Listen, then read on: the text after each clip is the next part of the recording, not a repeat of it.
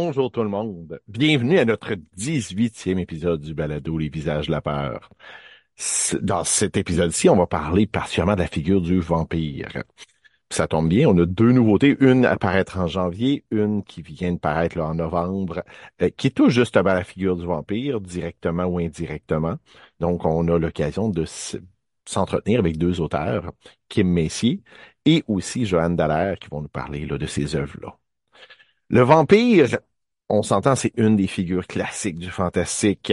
Euh, on en retrouve depuis euh, très longtemps. Euh, sur la forme littéraire, souvent, on va référer au vampire de John William Polidori, à Carmilla, à Dracula, bien sûr, à la morte amoureuse de Théophile Gautier, même au Horla de Maupassant. On trouve des traces du vampire même avant ça dans la dans, dans certains mythes grecs, par exemple. Enfin, on en retrouve dans des mythes un peu partout dans le monde. Il y a, beaucoup de choses aussi dans le domaine asiatique. Euh, pour bien des gens, le vampire, ben, c'est les chroniques des vampires d'Anne Rice, particulièrement les trois premiers, jusqu'à la Reine des damnés. En tout cas, en ce qui me concerne, après ça, ça devient un peu autre chose, mais Entretien avec un vampire, les stats, le vampire, pour moi, c'est des classiques. Salem de Stephen King. Euh, dans c'est pas mon préféré de l'auteur, mais Soif de sang de McKemmon euh, euh, avait certaines qualités. Euh, Laisse-moi entrer, euh, roman suédois que j'avais beaucoup aimé. D'ailleurs, l'adaptation, il y a eu deux adaptations en film, une suédoise, une américaine. La suédoise vaut vraiment la peine d'être vue. L'américaine n'est pas mauvaise, mais quand même une coche en dessous. Euh, ceux qui aiment Game of Thrones, probablement que vous allez être curieux de voir que l'auteur euh, a aussi écrit une histoire de vampire, River Dream, qui se passe sur un bateau. Euh, personnellement, moi, j'ai bien aimé. Cela dit, moi, mes histoires de vampires un peu plus récentes, ça donne une trentaine d'années maintenant, mais euh, que j'avais beaucoup aimé, c'était Âme perdue de Pop- Poppy Zedbright, qui est une auteure, une merveilleuse styliste, particulièrement sous forme de nouvelles, qui a écrit beaucoup d'histoires qui flirtaient justement avec les histoires de vampires. J'ai beaucoup aimé ça. Euh, il y a quelques perles, d'ailleurs, si, si on parle de nouvelles, euh, Neil Gaiman a touché, euh, qui est un de mes auteurs favoris. D'ailleurs, la figure du vampire euh, apparaît dans son roman jeunesse euh, Nobody Owens. Euh, pour ceux qui sont curieux, il y a une curiosité uchronique. Blood Silver, qui est, bon, supposément d'un auteur américain qui vit au Canada, qui s'appelle Wayne Barrow. Euh, en fait, c'est deux auteurs français qui sont cachés derrière ça. Xavier Mauméjean, Johan Elliott, deux, deux, auteurs très solides. Euh, derrière, il y a quelques années, euh, Johan Elliott était venu au Congrès boréal, très chic type. Euh, dans les plaisirs coupables, euh, j'ai toute la série La lignée de Guillermo del Toro. La série m'avait laissé un peu sur ma faim, la série télévisée, mais les livres, j'avais bien aimé. Le Nécroscope de Brian Lumley, malgré certaines faiblesses, j'avais pris un certain plaisir à le lire. Euh, Le Fils des Ténèbres de Don Simons, euh, qui qui m'a laissé sur ma faim, euh, sans jeu de mots, la fin est un peu décevante. Par contre, les liens avec la poli- politique roumaine, euh, j'ai trouvé ça super intéressant. Le vampire, on l'a à toutes les sauces du côté de la SF avec Je suis une légende, euh, que dans, bon, dans, je ne pas dire dans les films, parce qu'il y a quand même plusieurs adaptations. La plus connue, du moins pour, pour un public plus jeune, c'est celle avec Will Smith, euh, où on est plus avec une figure du zombie, mais à la base, c'est plus euh, Le Vampire euh, avec Richard euh, L'Uchronie avec Anno Dracula. Euh, bon, si on parle des films, euh, bien sûr, ça part dans toutes les directions. Euh, on... Entretien avec un vampire a très bien vieilli. Le Dracula de Bram Stoker est super solide. Euh, le Nosferatu vaut la peine d'être vu. Cela dit, j'ai- j'ai- j'aimais mieux le film avec Willem Dafoe. On voyait euh, l'ombre du vampire, on voyait le, le tournage de, de ce film-là ben, avec une twist fantastique. Euh, le bal des vampires euh, a, son charme, les prédateurs euh, avec Catherine Deneuve, David Bowie. Aux frontières de l'aube qui permet de découvrir Catherine Bigelow avant qu'elle connaisse le, succès, qu'elle soit une, une réalisatrice oscarisée. Daybreakers avait son charme aussi, le Let Me In dont je parlais tout à l'heure. Euh, La sagesse du crocodile avec Jude qui, avait vraiment son charme aussi. Chronos de Guillermo del Toro qui venait reprendre euh, avec son imaginaire et avec euh, surtout son, côté très visuel. Dans les plaisirs coupables, il y a le vampire de John Carpenter. Blade, surtout le deuxième. qui est de Guillermo del Toro. Pas la peine de vous dire que j'adore ce que fait ce réalisateur-là.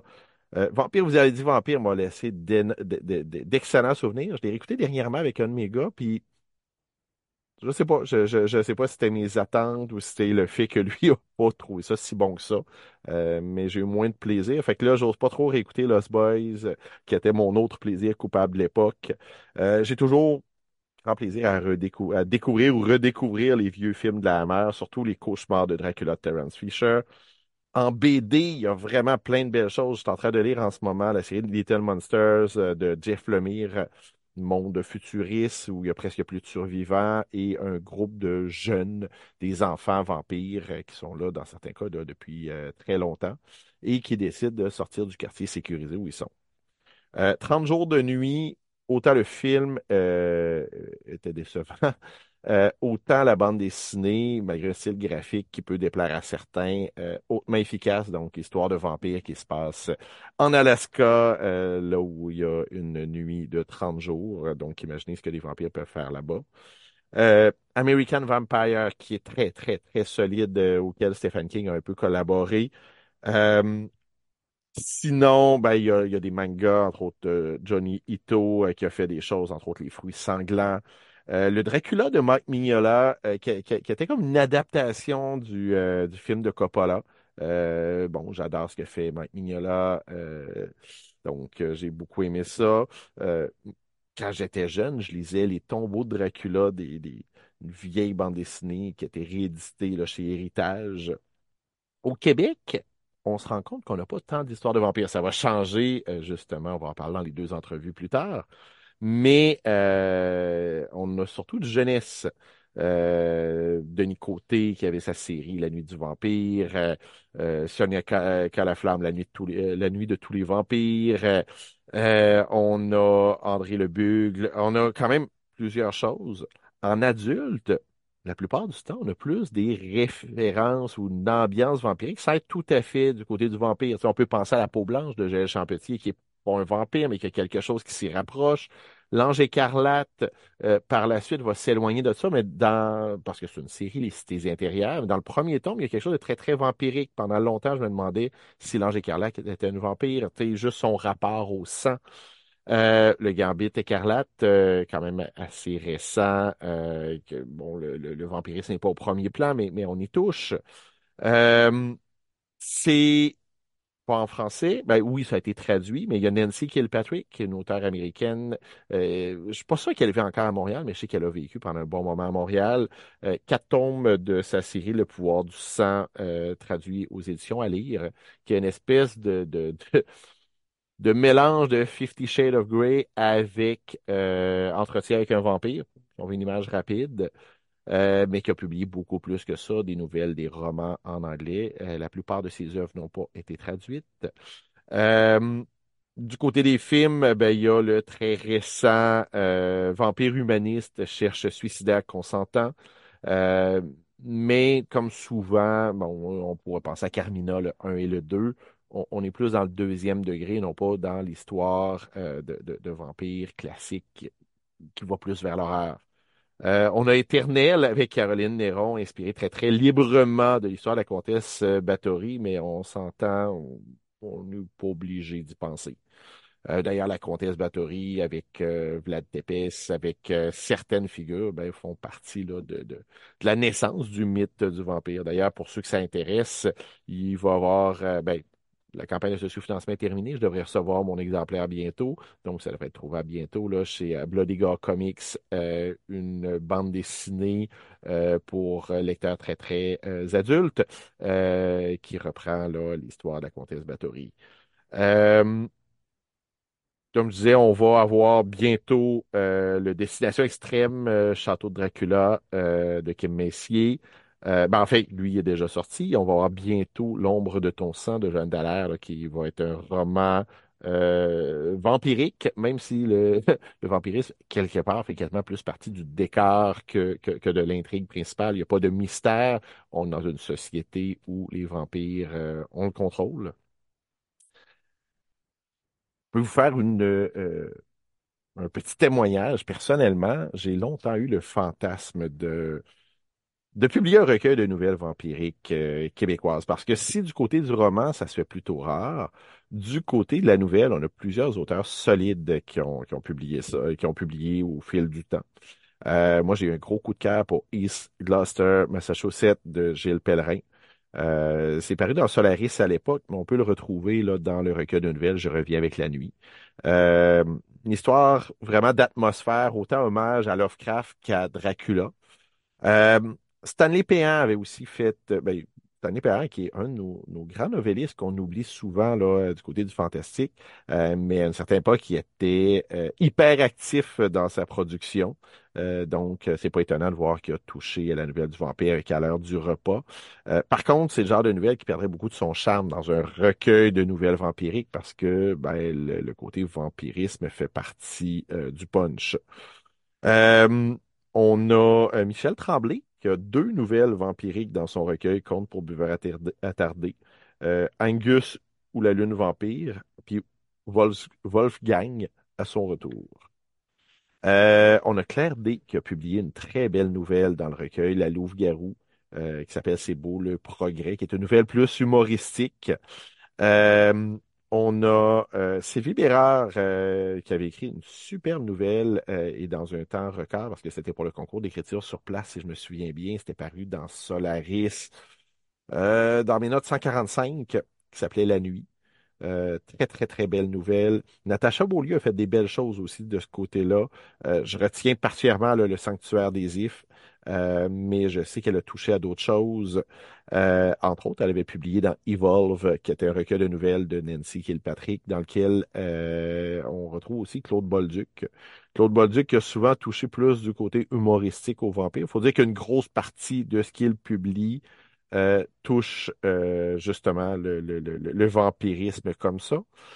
Euh, sinon, j'ai ben, mon gros coup de cœur, c'est une nouvelle de Daniel Cernine. sauf erreur, je suis très mauvais dans les titres, mais sauf erreur, c'est Ses dents. on a Alain Bergeron, qui a aussi écrit une nouvelle d'ange vampire euh, Uriel et Carmilla, qui, est un petit bijou. Euh, bref, on a vraiment du stock pour un recueil de nouvelles. Joël Champetier a aussi écrit une nouvelle vampirique. Euh, bref, on a plusieurs auteurs solides. Malheureusement, ce recueil-là n'existe que dans ma tête en attendant que quelqu'un décide de, de, de lancer le projet.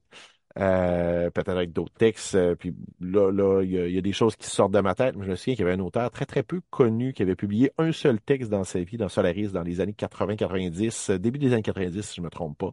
et c'était dans le temps que Solaris était vraiment un format revu. et je me souviens que j'avais trouvé ça très solide à l'époque. Peut-être que maintenant, je le relirai avec un œil différent. Donc, bienvenue à notre épisode Vampire. Euh, je vous invite à écouter nos deux entrevues.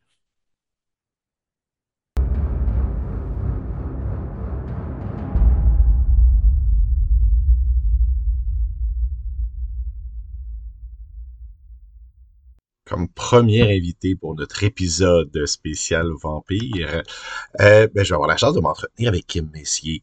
Euh, Kim Messier, euh, que nos lecteurs connaissent peut-être un peu plus pour son... Euh, ben, c'est Clone Vengeur. Il y en a eu un là, dans la série Banvat, un officiel, et un deuxième qui est paru là, après la dissolution de la collection qu'elle a publié à compte d'auteur.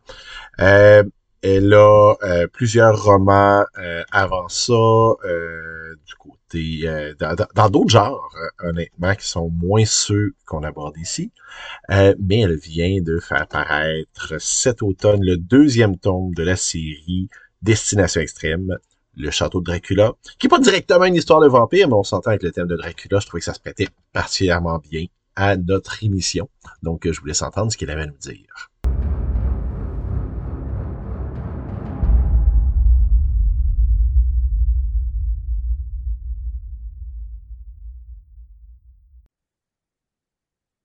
Bonjour Kim. Euh, je voudrais d'abord que euh, tu présentes à nos auditeurs la série Destination extrêmes qui est publiée, euh, publiée aux éditions de Mortagne.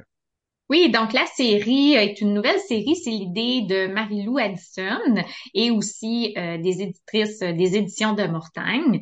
Donc dans le fond, c'est que chaque roman va être écrit par un auteur différent ou une autrice différente. Puis euh, chaque auteur devait choisir une destination dite extrême. Donc c'est soit une destination où on n'a pas vraiment accès habituellement, que l'accès est soit limité où on a accès, donc c'est toujours une destination réelle, donc qui existe vraiment, mais euh, qui peut être euh, limitée euh, de différentes façons. Par exemple, le château de Bran existe vraiment en Transylvanie, Roumanie. Moi, j'ai choisi le château parce que bon, je suis fan de l'endroit, c'est mon rêve d'y aller, mais Marilou Addison a choisi le ranch de Evansgate parce qu'il s'était passé un événement dramatique à l'époque là-bas donc il y avait une secte, beaucoup de gens sont morts. Donc la destination peut être un prétexte euh, à l'aventure, à l'écriture de l'horreur. Euh, parfois ça se passe plus ou moins vraiment dans cet endroit-là ou ça se passe carrément euh, juste là. Donc, c'est en lien avec le tourisme noir qui mm-hmm. existe aussi réellement. Donc, je sais que ça fascine beaucoup de gens, euh, le tourisme noir, aller dans des endroits un peu interdits où il s'est passé quelque chose de dramatique. C'est de plus en plus populaire aussi. On commence à en parler plus sur les réseaux.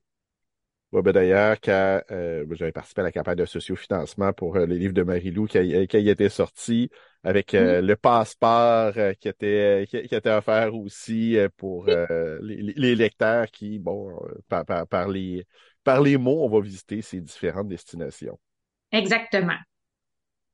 Et ton roman, euh, Le Château de Dracula, de quoi ça parle au juste?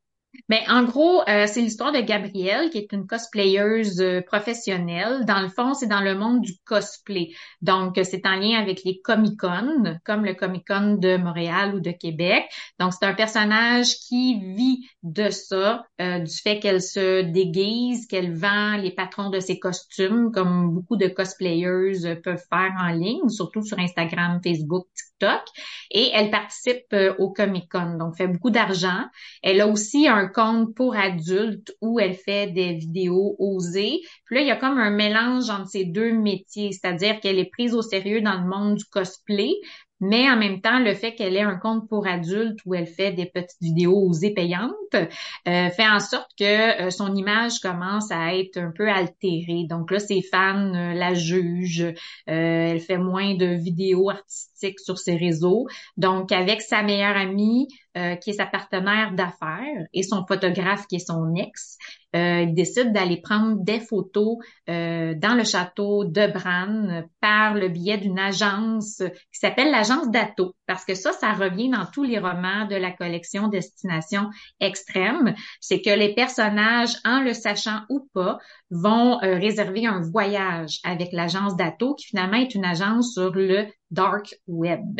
Donc moi, mes personnages ne savent pas finalement qu'ils ont réservé un voyage euh, sur euh, le web caché. Et là, ils vont se rendre là-bas pour faire du nouveau contenu artistique en lien avec le monde du cosplay. Mais ils ignorent justement qu'ils ont réservé un voyage euh, avec une agence cachée comme ça, donc ça va mal se passer rendu là. tu me disais que, bon, euh, dans, la vraie vie, tu as, euh, un intérêt pour ce lieu-là. Euh, mm-hmm. Qu'est-ce qui te fascine là-dedans ou qu'est-ce qui t'attire derrière ça? Ben moi, euh, depuis que je suis adolescente, là, je suis comme fascinée par les histoires de vampires. Je suis fascinée par l'histoire de Dracula. Je pense que j'ai tout lu, tout vu. Et un euh, de mes films préférés, c'est euh, le film de Francis Ford Coppola, mm-hmm. donc Dracula. Puis j'ai toujours aimé aussi l'histoire de Dracula, mais aussi de Vlad l'Empaleur. Donc Vlad qui a vraiment existé à l'époque en Roumanie, mais qui n'a pas vraiment habité le château de Bran dans la ville de Bran. Quand on regarde l'historique, euh, Vlad n'a pas vraiment habité là. C'est plus la famille des Habsbourg qui a vécu là.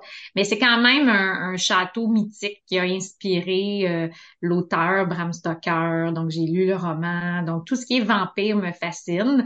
Euh, même si dans le roman, euh, c'est pas un roman fantastique avec un vrai vampire, c'est vraiment les personnages qui vont jouer les rôles en lien avec le roman de Dracula. Donc, c'est une expérience immersive dans le château. Par exemple, euh, un personnage peut jouer le rôle de Dracula, l'autre de Jonathan, l'autre de Mina. Donc, c'est vraiment parce que je suis une fan finie là, de l'histoire de Dracula et des vampires. J'ai toujours aimé ça, j'ai tout lu, tout vu. Donc, c'est ça. C'est plus un hommage aux histoires de vampires ou une histoire de vampires sans vampires. Euh, OK. Oui, en lien avec Dracula.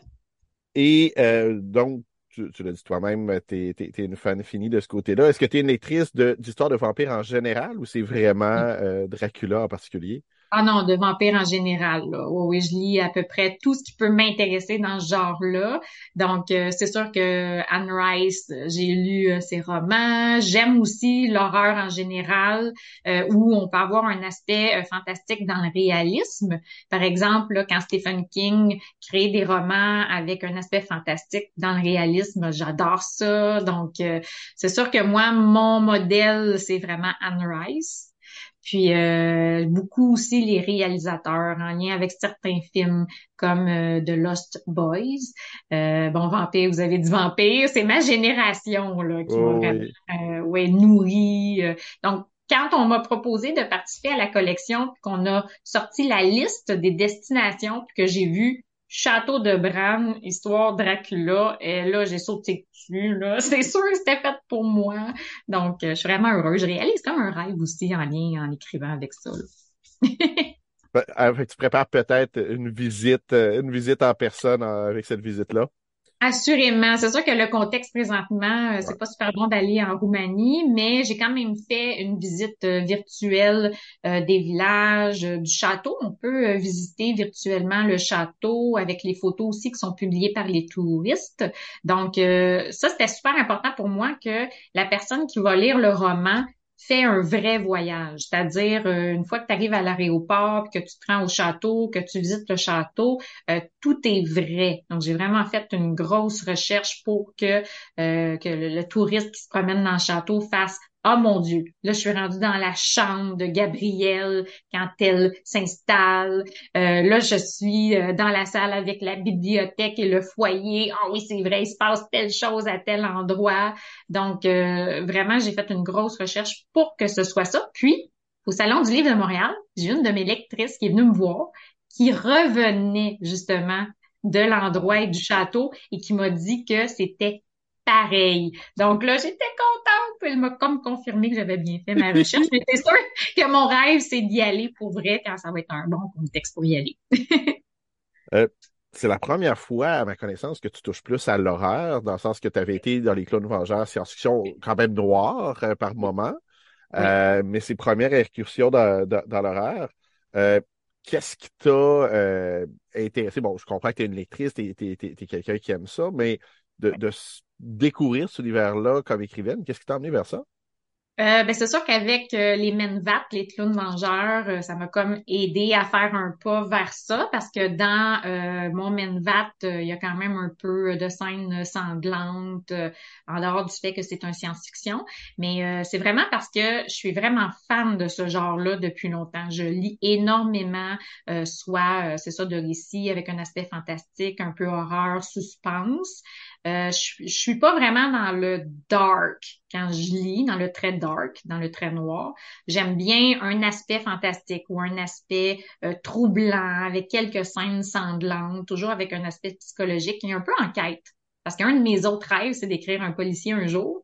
Donc, j'ai comme un aspect enquête dans ce livre-là que j'ai essayé euh, d'approcher. Mais c'est sûr que c'est un genre qui me fascine depuis longtemps. Et bizarrement, j'ai commencé par faire des romans jeunesse réalistes, des romans adultes réaliste. Et finalement, là, j'arrive dans le genre que j'aime le plus. Donc, euh, oui, parce que Sauf Erreur, euh, je crois que c'est ton neuvième livre. Quand c'est mon dixième. Dixième? OK. Puis, c'est ça, c'est vraiment dans les trois derniers où on est plus euh, dans, dans, dans la littérature de l'imaginaire, on est plus. Oui. Oui, oui, oui. D'ailleurs, dans les deux cas, autant du côté des Menvat que bon, euh, des situations extrêmes, on est dans des univers partagés. Bon, euh, dans des situations extrêmes, il y a, l'agence de voyage, il y a certains liens, mais pour le reste, il y avait quand même euh, plus de liberté. Dans les, les, Ben Vat, il y a quand même un univers très structuré qu'il faut, qu'il faut respecter. Euh, mais qu'est-ce qui était intéressant pour un créateur de se retrouver justement dans, dans, dans des tripes de groupe? Parce que souvent, il y a quelque chose de très solitaire de je développe mon univers alors que là, avec d'autres personnes. Qu'est-ce qui est intéressant pour un créateur? Ben, il y a vraiment comme une ambiance, une énergie qui est partagée, qui est si je peux comparer à quand j'écris euh, toute seule, puis quand j'écris avec euh, justement une collection. Euh, c'est sûr qu'avec les Menvap, les clowns vengeurs, moi j'étais en premier une fan finie de la collection quand elle a commencé. Quand elle a été rachetée avec les éditions ADA, ben, c'était une gang de gars aussi que je connaissais déjà parce qu'à chaque fois qu'un nouveau livre sortait, j'allais le faire signer. Donc, j'avais manifesté mon intérêt déjà pour la collection avant qu'elle soit rachetée. Puis euh, c'est Jonathan Reynolds qui m'a dit ben là, euh, on en cherche un nouveau quand on repart la collection. Veux-tu en écrire un? Je te donne le contact. Euh, donc là, moi j'étais vraiment heureuse de faire partie parce que j'étais déjà une admiratrice, une fan finie de la collection. Puis c'est pour ça que j'ai pu respecter comme il faut. J'ai fait une grosse recherche dans tous les livres là, des Menvat pour être capable de faire un, un vrai Menvat par moi-même aussi. Mais c'est ça quand je signais au salon du livre avec la gang, c'était vraiment de dire, hey, je partie de la gang. Là, on se fait du fun ensemble, puis on s'aide à faire la promotion de chacun de nos livres. Puis là, c'est drôle parce que c'est ça que je revis avec le Salon du livre de Montréal. J'étais avec les trois autres auteurs qui publient euh, en 2023-2024 dans la, dans la série Destination Extrême.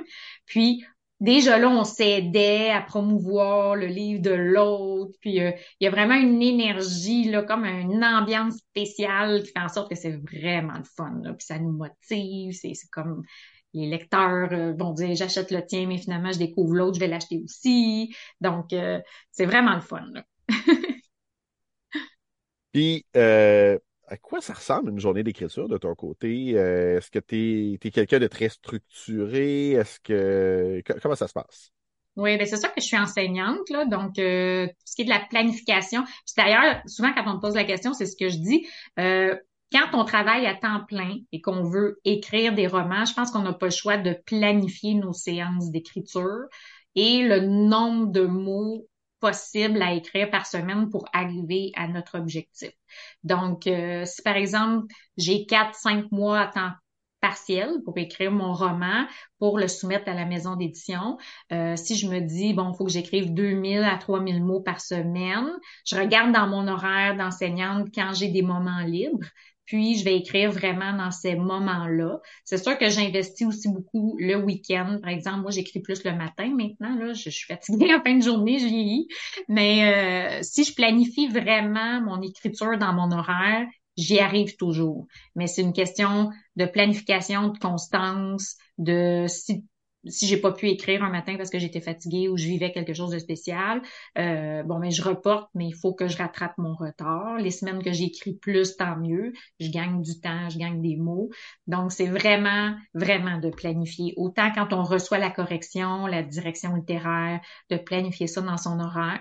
Tranquillement, pas vite, on avance là-dedans, puis on s'aperçoit qu'après un an, le roman est écrit, corrigé, révisé, mis en page. Donc, euh, je pense que la clé du succès là-dedans, c'est vraiment, comme dit Stephen King, écrire un peu tous les jours, être constant, pas arrêter. Euh, c'est vraiment ça. Là. Donc, c'est comme ça que j'y arrive. Là. OK. Et mm. est-ce que euh, tu es le genre à travailler juste sur un projet, habitué d'un projet à l'autre? Euh, comment se fait le passage à un moment donné d'un projet à l'autre? Mais habituellement, j'écris vraiment euh, un roman à la fois parce que pour se plonger dans l'histoire, dans l'univers, c'est vraiment difficile de passer d'un roman à l'autre. C'est drôle parce que j'en ai parlé avec Marie-Lou la fin de semaine passée. Puis elle aussi disait qu'elle trouve ça difficile de passer rapidement d'un livre, d'une histoire à l'autre, que c'est préférable de travailler juste sur une histoire à la fois pour vraiment être dans, dans l'histoire, dans sa tête et la vivre pleinement. Puis d'ailleurs, cette année, c'était la première année que je faisais deux romans en parallèle, c'est-à-dire mon roman jeunesse, mon prochain tabou qui va sortir en janvier, puis mon roman euh, d'horreur. Donc, euh, je corrigeais, j'écrivais euh, Château de Bran, je l'envoyais, puis là, je recevais, par exemple, euh, la révision de mon roman jeunesse. Donc, je passais toujours d'un à l'autre. Puis ça, j'ai trouvé ça un petit peu difficile, parce que mhm. justement, il fallait que je me replonge dans un autre univers totalement. Donc, c'est sûr que je préfère un à la fois, là. Oui. Ben, tu as déjà devancé en partie euh, ma, prochaine question, de savoir c'est quoi les, prochains projets, les nouveautés. Donc, déjà, on sait qu'il y a un tabou euh, qui va apparaître en janvier, c'est ça? Oui, fin janvier. Donc, j'ai vraiment hâte. C'est sûr que je peux pas parler du tabou parce qu'on l'annonce euh, progressivement, mais c'est un sujet auquel je tiens vraiment beaucoup. J'ai travaillé très fort sur le livre pour que ma vision et celle euh, des éditions de Montagne euh, euh, fonctionnent ensemble. Puis j'y tiens beaucoup parce que c'est, sans le dire, c'est un sujet qui touche beaucoup de garçons présentement. c'est une problématique qui existe, qui est de plus en plus problématique dans le sens que plus présente. Donc, je pense que je, je pense que je vais toucher une petite corde sensible, faire de la sensibilisation, tout en faisant une histoire émotive. Donc, j'ai vraiment hâte qu'elle sorte, cette histoire-là. Les tabous, c'est vraiment, quand tu écris pour un tabou, c'est difficile. Parce qu'il faut pas que tu fasses non plus juste de l'éducatif dans l'histoire. Il faut que l'histoire soit intéressante tout en parlant du tabou. Euh, il faut que tu respectes aussi la collection. Parce que ça mm-hmm. aussi, c'est une collection avec plein d'auteurs différents. Quand on écrit un tabou, c'est vraiment une fierté de dire que euh, les tabous peuvent être lus par les jeunes, euh, par des adultes qui aiment la collection, mais aussi par des intervenants, par des enseignants, donc des communautés, euh, pas des, euh, des, des, gens dans le... Dans, comment Oui, c'est ça, dans les organisations communautaires. Donc, parfois, nos romans sont même utilisés par les intervenants. donc, c'est quelque chose de gros, mais de très, très valorisant. Je l'imagine, sans peine. Puis est-ce que tu as des. Ça, ça, ça, a raconté euh, les projets, mais est-ce que tu as des intentions euh, de revenir du côté de l'horaire, du côté euh, des littératures de genre? Ah oui, vraiment, là. J'adore ça. J'aime beaucoup la science-fiction aussi, donc j'aimerais retourner dans ce monde-là évidemment. Mais comme je disais, j'aimerais faire aussi du policier, peut-être du policier horreur. Euh, c'est certain que là, ce qui s'en vient, disons, dans les prochaines années, ce sera pas ça. Je peux pas dire non plus, ça va être de la littérature plus légère. Euh, mais euh, c'est certain que peut-être que je vais écrire d'ailleurs un autre destination extrême. J'ai une destination de réservé. Donc, à savoir, ça va être quand? c'est sûr que si la collection fonctionne, des destinations extrêmes, on en a à la tonne. Il mm-hmm. pourrait y avoir 60 euh, romans dans la collection dans les prochaines années. Donc, euh, je suis pas obligée d'écrire une autre destination extrême euh, demain matin. Là, mais j'ai déjà une destination de réservée. Donc, c'est sûr que j'aimerais ça continuer au moins une autre fois dans la collection. Et oui, peut-être écrire un, un policier horreur. Ça, c'est, c'est dans mes objectifs. Là. OK, ben on va suivre ça avec grande attention. Oui. Euh, puis, euh, ben, j'ai j'ai bien hâte là, de, de, de, suivre ces prochaines aventures-là, puis je suis euh, j'ai bien hâte de suivre les prochaines destinations que les autres auteurs vont nous offrir aussi. Oui, oui, le prochain, c'est Michael Archambault d'ailleurs, là, et euh, sa première de couverture, on pouvait la voir au Salon du Livre de Montréal. Donc, ceux qui l'ont vu, euh, c'est incroyable, c'est vraiment beau, puis je pense que son sujet va intéresser plusieurs personnes effectivement, les couvertures en général euh, de la collection, j'aime beaucoup, beaucoup, beaucoup le design euh, que ça a, autant celui de Marie-Lou que le tien.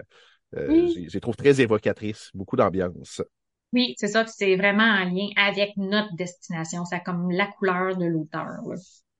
Génial. Ben, merci beaucoup de t'être prêté au jeu. on va suivre avec attention tes, tes, prochaines nouveautés. merci beaucoup pour l'entrevue.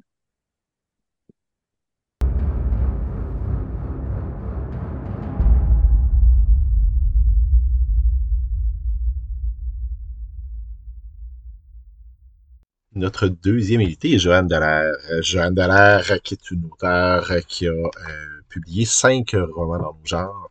Euh, elle a une trilogie de science-fiction, Le prix de l'immortalité. Elle a aussi deux romans, deux thrillers dans la série Le Corrupteur, Cérémonie de chair, Le manoir des sacrifiés.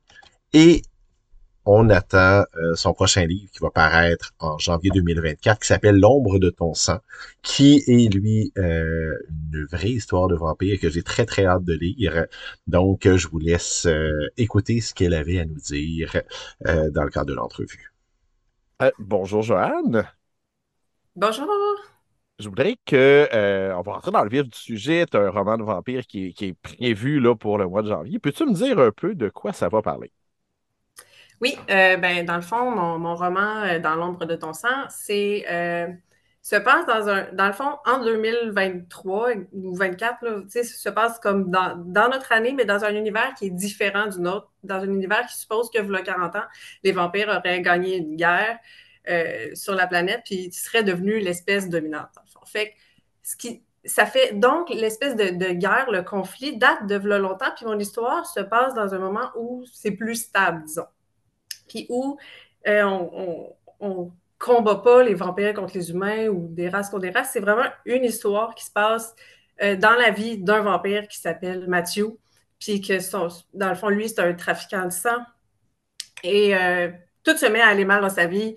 Euh, son, son, espèce de, de, clan se retourne un peu contre lui, puis il se fait kidnapper son fils. Donc, l'histoire, c'est l'histoire de Mathieu qui essaye de remettre sa vie sur ses rails, puis de retrouver son fils, surtout. Puis, dans cette, euh, dans cette espèce d'épopée-là, il va avoir, euh, dans le fond, on va rencontrer un autre personnage qui, qui va être l'ennemi principal de Mathieu, mais qui, qui, va être, dans le fond, un humain qui va qu'on va comprendre un peu le lien entre les deux hommes au fur et à mesure que l'histoire va avancer. Je suis comme embêtante d'en dire vraiment plus sans dévoiler de punch, mhm. mais dans le fond, que je voulais écrire une histoire sur des vampires, mais qui ne se passait pas sur le sujet des vampires nécessairement, mais qui serait une histoire qu'un vampire vit dans un, dans un environnement euh, un peu plus sombre que celui qu'on est en ce moment. Fait qu'on est plus du côté du thriller, quasiment. Euh, oui, c'est vraiment un thriller. C'est un thriller un petit peu horrifique, puis euh, tout va vite là, dans l'histoire. C'est de l'action énormément. Qu'est-ce qui t'a intéressé dans la figure du vampire? Parce que j'imagine pour eh, faire une histoire comme ça dans un monde où les vampires ont pris la place, c'est qu'il y a un intérêt de l'auteur de ce côté-là? Ben, j'ai toujours, euh, mon Dieu, je pense que mon premier, euh, mon premier contact avec les vampires, c'était Buffy, là, quand on était jeune, C'est un univers qui m'a toujours fasciné parce que c'est plus sombre, puis on rentre dans d'autres euh, facettes un peu de l'être humain parce que, tu sais, souvent, c'est un peu comme une métaphore aussi de, du côté sombre de l'être humain, le vampire. Mm-hmm. Euh, puis après ça, moi, je suis tombée dans Anne Rice, que j'ai dévoré, puis euh, des, des, histoires comme ça. Puis c'est... L'univers des vampires m'a toujours fascinée. Euh, mais j'avais peur d'écrire sur ce sujet-là parce que c'est un peu vu comme quelque chose, un sujet dépassé maintenant, ou quelque chose d'un peu quétaine, peut-être à cause des histoires, les romances qu'il y a eu euh, une couple d'années sur les vampires, les, Twilight et autres. Fait que là, euh, ça fait peur un peu d'écrire sur un sujet comme ça. J'ai l'impression que les gens vont faire comme des vampires, tu sais, c'est dépassé. Fait que je m'étais un peu toujours retenue de faire ce petit rêve-là que j'avais d'écrire une histoire de vampire. Puis à un moment donné, j'en ai parlé à mon éditeur, j'ai eu un go, puis euh, je me suis dit, bon, je me lance, j'essaye. bon, euh, là, je vais faire référence à ta première trilogie de science-fiction, mais le, thème de l'immortalité, euh, ça, semble être quelque chose qui t'a toujours touché. Est-ce que ça fait partie aussi des, des, intérêts pour le vampire ou des choses qui, qui, vont être traitées dans, dans le prochain roman? j'ai toujours eu peur de la mort ou peur de la vieillesse, mettons. c'est sûr que le, thème du vampire est séduisant pour quelqu'un qui a peur de vieillir ou de, tout ça, parce qu'un vampire, c'est un peu la jeunesse éternelle. Fait y a peut-être effectivement des parallèles à faire entre certains thèmes. Puis, tu sais, d'ailleurs, euh, c'est drôle parce que je cherchais des, des titres, tu sais, puis à un moment donné, euh, je me suis rendue jusque sur des intelligences artificielles, puis là, je tapais des affaires, puis là, il me disait, je disais, suggère-moi des titres, mais tu sais, finalement, c'est n'importe quoi. Mais il y a un des titres qui m'a suggéré que c'était le prix de l'immortalité. c'est le, titre de ma trilogie. Fait que finalement, je me suis dit que le titre de ma trilogie était peut-être pas si original, mais, mais, j'avais trouvé ça très drôle, tu sais, que finalement, il y a eu vraiment un parallèle entre les deux. Mm. Ben, moi, c'est par cette trilogie-là que, que je t'ai découvert. Je n'ai pas encore lu euh, tes, tes, Corrupteurs, mais je me souviens et, là, j'ai toujours peur que je cite un nom parce que c'est flou dans mes souvenirs, mais sauf erreur, c'était Marie Laporte qui m'en avait parlé, euh, puis qui m'avait dit OK, il faut vraiment que tu lises ça. Euh, c'est une jeune auteure, euh, ça, vient de sortir. puis ben, je t'ai invité aujourd'hui, donc je n'ai pas été déçu du tout par, par cette rencontre. C'est ça. Je me demandais justement les, parallèles de, de ce côté-là. Euh, bon, euh, on, a, on a parlé de, de, de Buffy, de l'inspiration de ce côté-là, mais est-ce que, euh, comme lectrice, est-ce que tu as consommé aussi, bon, tu as parlé d'Anne Rice, est-ce qu'il y a d'autres histoires de vampires qui t'ont qui t'ont plus marqué? Souvent, là, je lis, je lis des livres, je lis, je lis beaucoup, puis il y a une période où je lisais vraiment beaucoup, mais j'ai très peu de souvenirs, mettons, de ce que j'ai lu exactement. On dirait que ça reste juste comme des concepts dans mon esprit. Mais celui-là qui me, qui m'a le plus marqué, puis que j'ai gardé, mettons, dans mon, dans mon imaginaire, c'est vraiment Anne Rice, puis Lesta, puis tout ça. Mais à part, euh, à part Anne Rice, tu sais, j'ai pas de...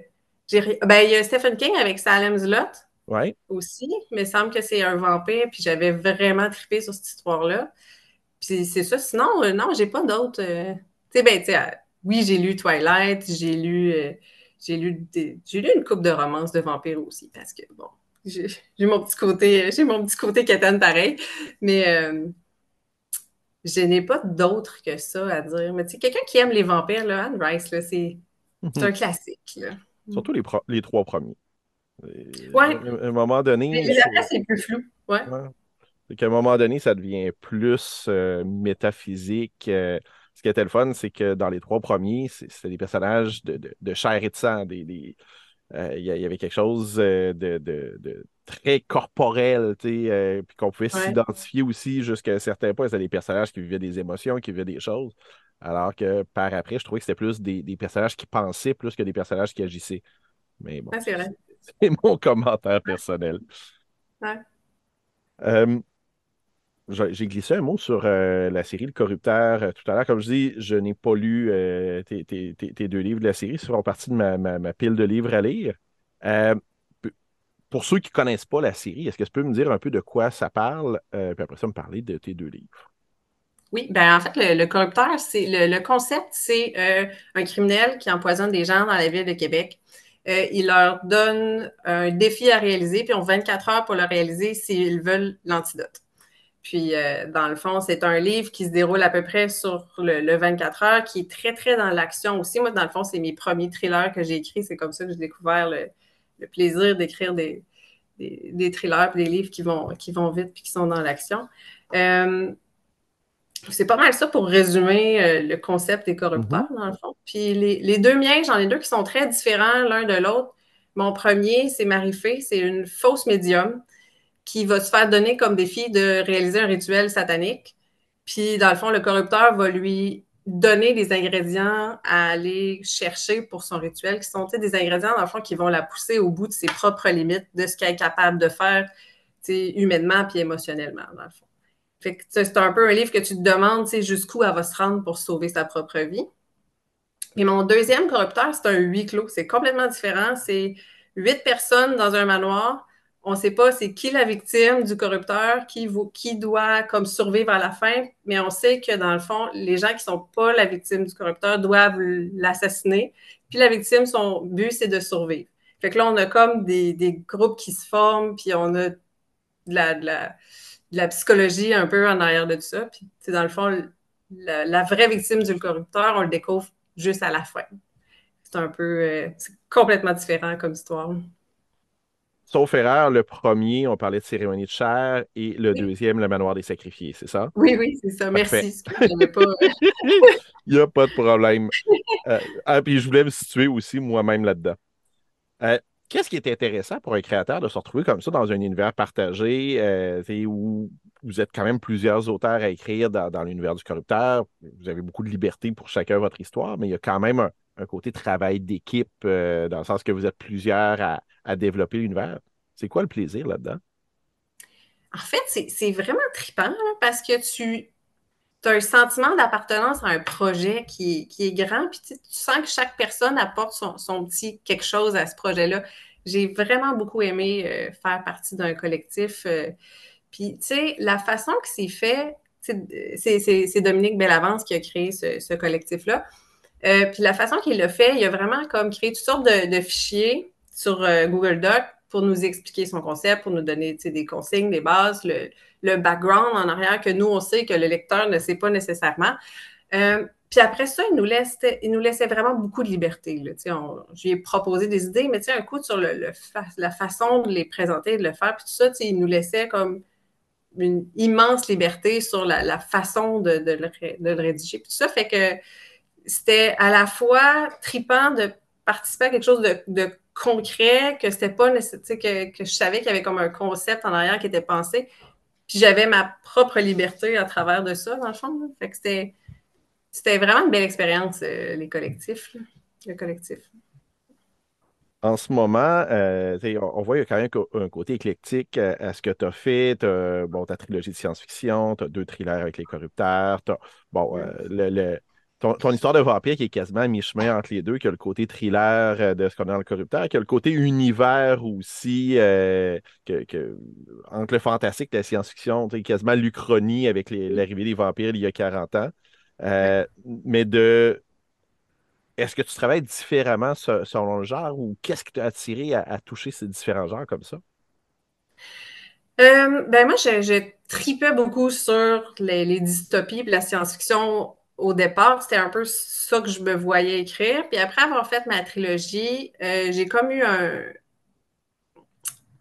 un gros syndrome de l'imposteur, puis un gros blocage. j'ai écrit un livre complètement après que j'ai jamais publié, mais tu sais que je m'en allais dans toutes sortes d'idées flyées, puis que finalement, après coup, j'étais comme, ah, tu sais, ça ça vendra pas au Québec comme histoire, tu sais, ça, ça marchera pas. Fait que là, tu sais, j'avais comme décidé de laisser tomber l'écriture complètement, puis juste de faire d'autres choses.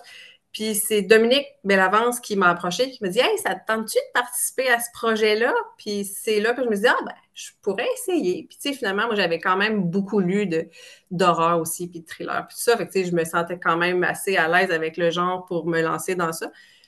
Puis euh, c'est en acceptant d'embarquer avec le projet de Dominique que là, j'ai recommencé à écrire, j'ai retrouvé le plaisir, j'ai mon blocage euh, euh, dissipé tranquillement, puis j'ai retrouvé le le, goût de, de, cet univers-là, de l'écriture, puis tout ça. Puis je te dirais, effectivement, tu l'as vraiment bien vu. Mon, mon vampire, c'est vraiment comme si je rejoignais ces deux parties de moi-là ensemble. Tu mon, mon trip de créer un univers, puis d'avoir un peu de magie dedans au travers, entre mm-hmm. guillemets. Là. Puis aussi d'écrire quelque chose qui, tu sais, qui, bouge, puis qui a de l'action, puis que, tu sais, j'écris, puis tu sais, moi-même, je suis un peu sur le bout de ma chaise en l'écrivant parce que comme c'est excitant, tu sais. Fait que c'est vraiment un, clash entre les deux. Là. Puis, justement, parlant d'écriture, ça ressemble à quoi une journée d'écriture de ton côté? Ou, est-ce que c'est régulier? Est-ce que comment tu travailles? Euh, je, dirais que je travaille, je, travaille beaucoup. Dans le fond, tu sais, moi, je, suis maman, je vais porter mes enfants à l'école, je reviens, puis là, je me fais ma, tasse de, matcha, puis je m'assois, puis dans le fond, là, je travaille c'est jusqu'à ce que j'aille d'autres choses dans ma journée qui m'appellent. Je, dirais, je peux faire. Euh, ça, va vraiment être. C'est très, très variable. Honnêtement, il y a des journées où je peux travailler deux heures, mais après ça, je suis plus capable parce que mon, j'ai plein d'affaires, d'autres affaires, puis mon cerveau, il est plus capable de focuser. Puis il y a des journées où ce que, je travaille du matin, je m'arrête à peine pour dîner, puis j'arrête le, soir à 4 heures. Euh, euh, tu sais, j'ai pas beaucoup de rituel ou de régularité. je, suis quelqu'un qui se laisse beaucoup apporter par les, par les, par le moment, par les événements, par ce qui se passe à gauche, à droite. Fait que puis je fonctionne de même dans tout. C'est comme ça que j'écris.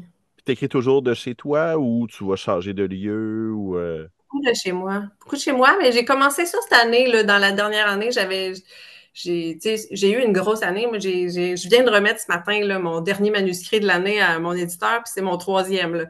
j'ai quand même eu une grosse année. Puis j'avais des deadlines. Puis là, des fois, ça m'a fait du bien de sortir de chez nous, d'aller dans un café, passer une coupe d'heures là pour être sûr d'être vraiment focus parce que sinon, mon cerveau il est facilement distrait chez nous. Fait que j'ai commencé à faire ça, mais c'est très récent. Je ne faisais pas ça avant. Ben, je ne sais pas si c'est possible d'en parler, mais ça, ressemble à quoi tes, projets, ou du moins qu'est-ce que tu peux en dire?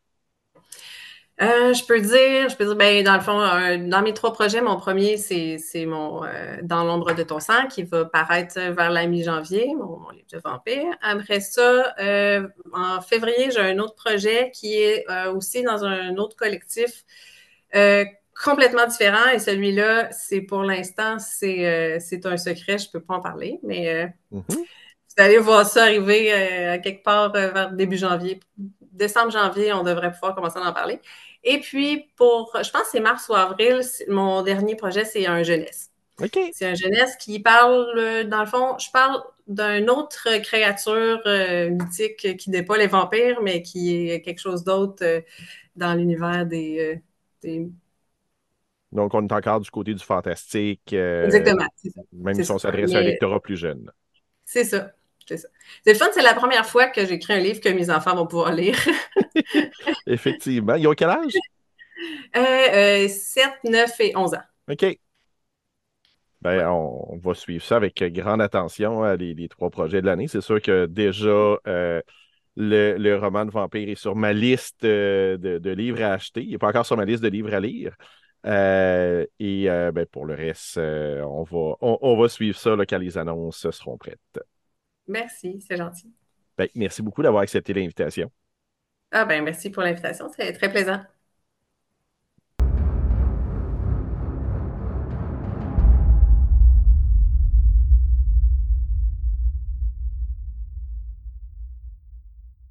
Et c'est ce qui met fin à ce 16e épisode du balado Les visages de la peur.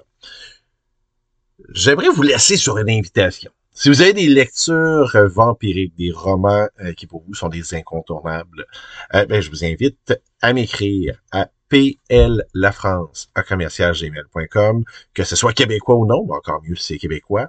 Je vous invite à partager ça et je pourrai partager certains des résultats, certains des, suggestions que vous m'aurez faites. Vous pouvez partager ça sur la page Facebook, Les Visages de la Peur. Je vous souhaite aussi une bonne fin d'année, un joyeux temps des fêtes. On va se revoir en 2024 pour nos prochaines aventures. D'ici là, ben, je vous souhaite de continuer à découvrir des romans passionnants, des films captivants ou des séries télé en vente.